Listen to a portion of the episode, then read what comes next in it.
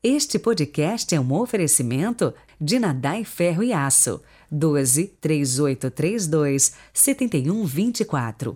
Ubatuba, São Paulo.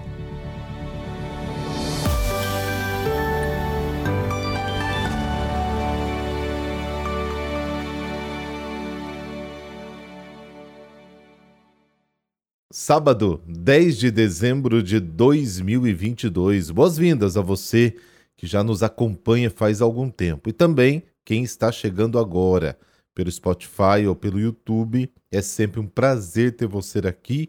Então, junte-se a nós se inscrevendo no nosso canal Peregrinos do Rocio ou então nos seguindo através do Instagram padre.heriberto. Rezemos.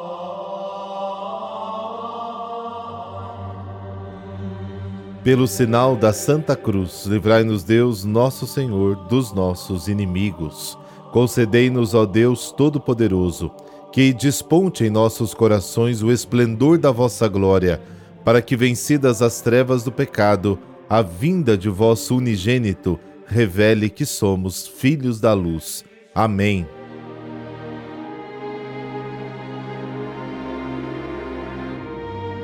Mateus capítulo 17, versículos de 10 a 13. O Senhor esteja convosco, Ele está no meio de nós. Proclamação do Evangelho de Jesus Cristo segundo Mateus. Glória a vós, Senhor. Ao descerem do monte, os discípulos perguntaram a Jesus: Por que os mestres da lei dizem que Elias deve vir primeiro? Jesus respondeu: Elias vem e colocará tudo em ordem. Ora, eu vos digo, Elias já veio, mas eles não o reconheceram. Ao contrário, fizeram com ele tudo o que quiseram. Assim também o filho do homem será maltratado por eles. Então os discípulos compreenderam que Jesus lhes falava de João Batista. Palavra da salvação, glória a vós, Senhor.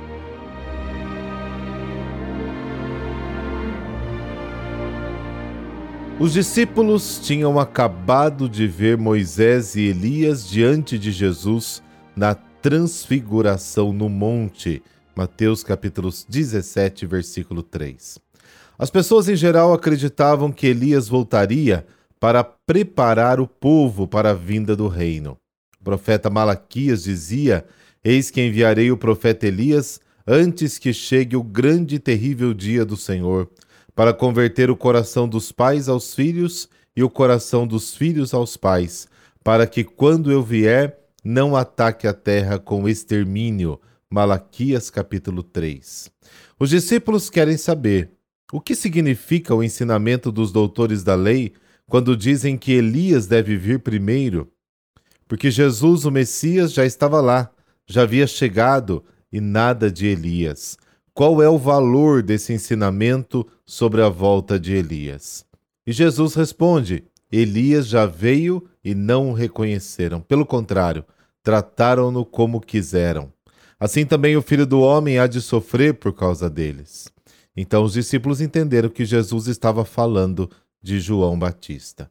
E é justamente naquela situação de dominação romana que desintegrava a convivência clânica ou a convivência familiar, esperava-se que Elias voltasse para reconstruir a comunidade, para trazer o coração dos pais para os filhos e o coração dos filhos para os pais. Esta era a grande esperança do povo. Ainda hoje, muita gente desintegra as famílias e promove a cultura que destrói a vida. Reconstruir e refazer o tecido social e a convivência comunitária das famílias é perigoso, porque abala as bases do sistema que promove o pecado e a bagunça. Por isso, João Batista foi morto. Ele tinha um plano para reformar a sociedade humana. Lucas capítulo 3. Ele cumpriu a missão de Elias, Lucas capítulo 1. Por isso ele foi morto. Jesus continua a mesma missão de João, reconstruir a vida em comunidade. Visto que Deus é Pai, somos todos irmãos e irmãs. Jesus une dois amores, o amor a Deus e o amor ao próximo, e lhes dá visibilidade na nova forma de convivência. Por isso, como João, ele também foi condenado à morte. Por isso, Jesus, o Filho do Homem, foi sim condenado à morte por causa deste projeto de família e de vida.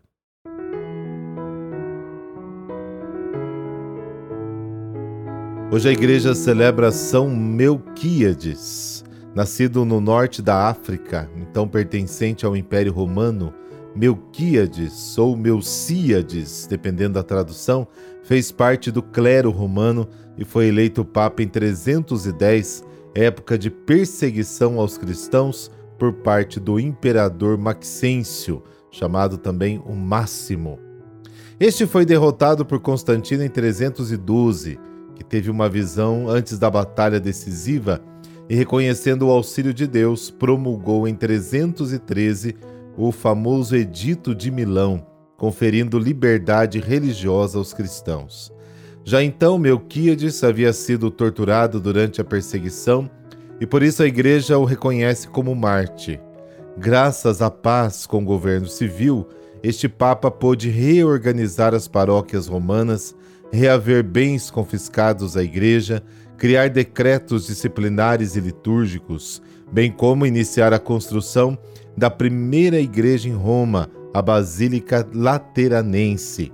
Seu curto pontificado, de quatro anos, teve que lidar, porém, com o inimigo interno, sempre mais prejudicial à igreja do que os opositores externos. Em Cartago, na África, o prelado Donato pretendeu contestar as nomeações dos ministros de Deus de modo fanático, se substituindo a legítima autoridade da igreja. A heresia donatista foi afastada com o auxílio de Constantino, mas continuou causando problemas durante todo aquele século. São Melquíades faleceu no dia 11 de janeiro do ano 314, mas sua festa foi colocada no dia de hoje. Ó Deus clemente, que conheceis as nossas fraquezas e a necessidade que temos da vossa graça para perseverar nas virtudes, concedei-nos por intercessão de São Melquíades a fortaleza no combate aos nossos inimigos internos, que insidiosamente nos querem afastar do bem e nos levar de modo a sofrer os martírios da paixão. Por intercessão de Nossa Senhora, vossa mãe e nossa protetora. Amém. Abençoe-vos o Deus Todo-Poderoso, Pai, Filho, Espírito Santo. Amém. Um grande abraço para você e um excelente sábado.